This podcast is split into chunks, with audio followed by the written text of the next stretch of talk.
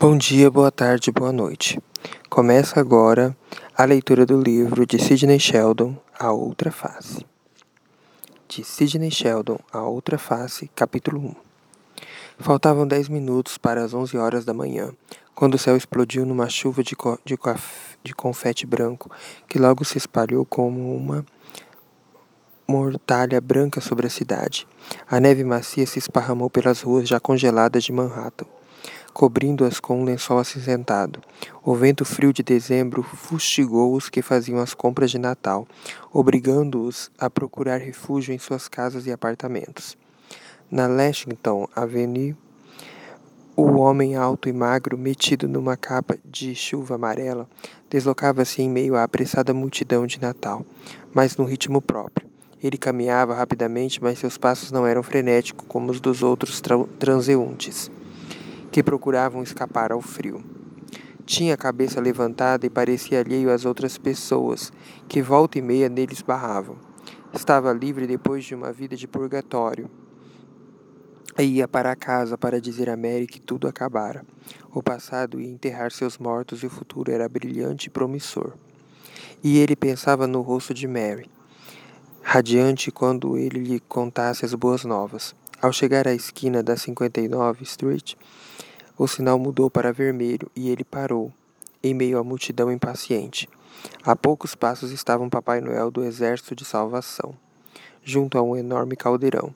O homem meteu a mão no bolso para pegar algumas moedas e ofertá-las.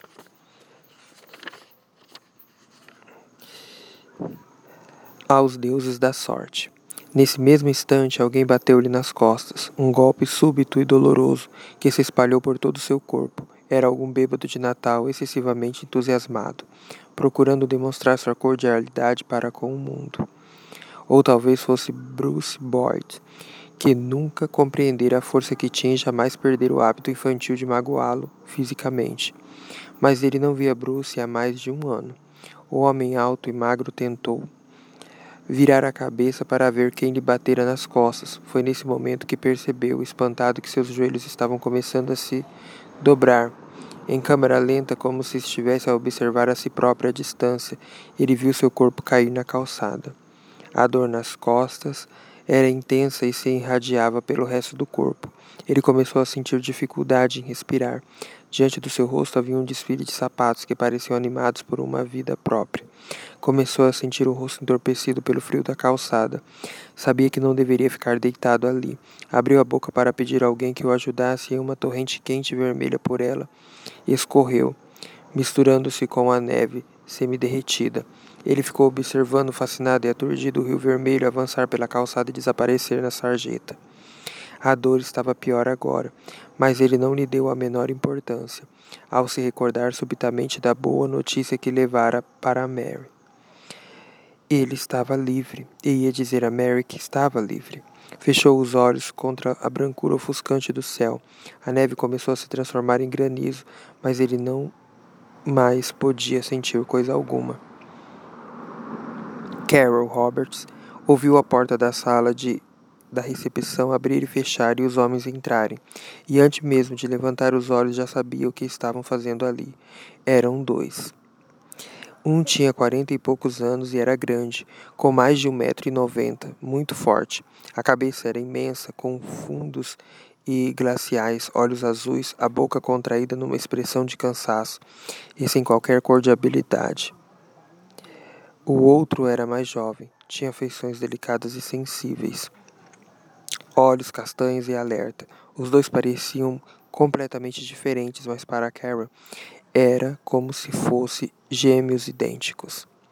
Eram tiras, não havia dúvida quanto a isso. Quando se aproximaram de sua mesa, Cameron sentiu gotas de suor escorrerem por suas axilas, apesar da proteção do antitranspirante. Freneticamente, sua, sua mente rebuscou todos os seus pontos vulneráveis. Tique, ah, não havia mais de seis meses que ele não se metia em encrencas. Desde aquela noite no apartamento dele, quando Tique a pedira em casamento e prometera largar a quadrilha. Semi. Ele estava no exterior, na Força Aérea. Se algo tivesse acontecido ao seu irmão, não mandaria dois tiras levar-lhe a notícia. Não, eles tinham vindo até ali para agarrá-la. Ela tinha erva na bolsa e um miserável a denunciara. Mas por que dois? Carol disse a si mesma que eles não podiam pegá-la assim, sem mais nem menos. Ela não era mais uma garota negra do Harlem, que os tiras podiam prender quando bem desejassem. Isso pertencia ao passado. Ela era agora recepcionista de um dos maiores psicanalistas do país. Mas quando os dois maiores mas quando os dois homens avançaram em sua direção, Carol entrou em pânico. Não perdera ainda a lembrança terrível dos muitos anos que passara escondendo-se em casas de cômodos fedorentas e apinhadas, enquanto a lei dos brancos arrombava portas e levava um pai, uma irmã ou um primo.